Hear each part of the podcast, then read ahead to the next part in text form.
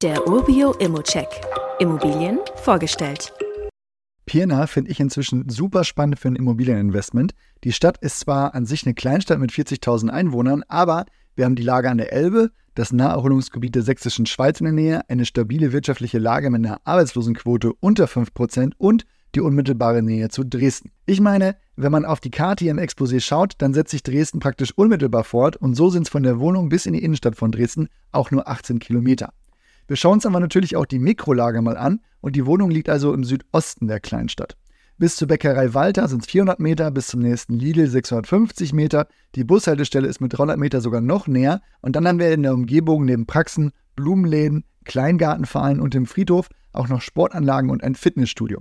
Ich würde sagen, also eine relativ ruhige Wohngegend. Man ist aber auch gut angebunden. Bis zur Bundesstraße in Dresden ist es nicht weit und auch bis zum Bahnhof sind es weniger als 1,5 Kilometer. Ich würde also sagen, da ist grundsätzlich alles drin.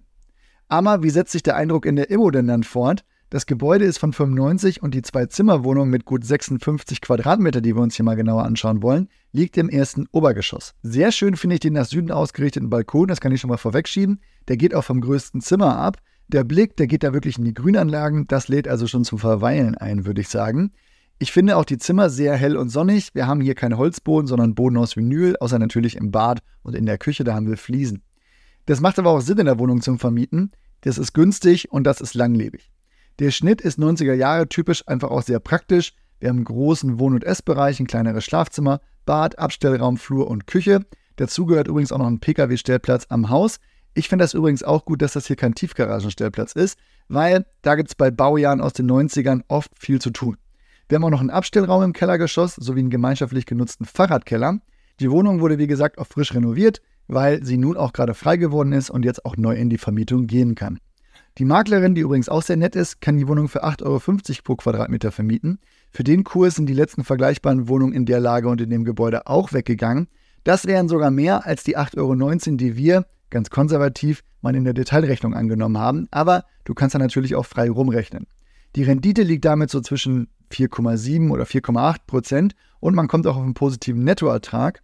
Sehr schön finde ich auch, dass der Preis deutlich unter der Markteinschätzung von 134.000 Euro liegt. Da liegt man selbst mit Nebenkosten noch deutlich drunter. Für mich also ein sehr schönes Investment in einer überschaubaren Größe, deutlich unter 150.000 Euro, eine schöne Zwei-Zimmer-Wohnung mit hoher Mieternachfrage. Das kann man gut ins Portfolio aufnehmen oder damit auch starten.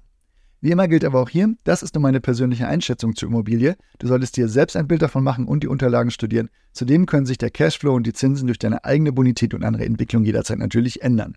Fragen kannst du direkt auf dem Inserat loswerden oder du schickst sie uns einfach an support.urbio.com. Weitere Details kannst du einfach per E-Mail erhalten.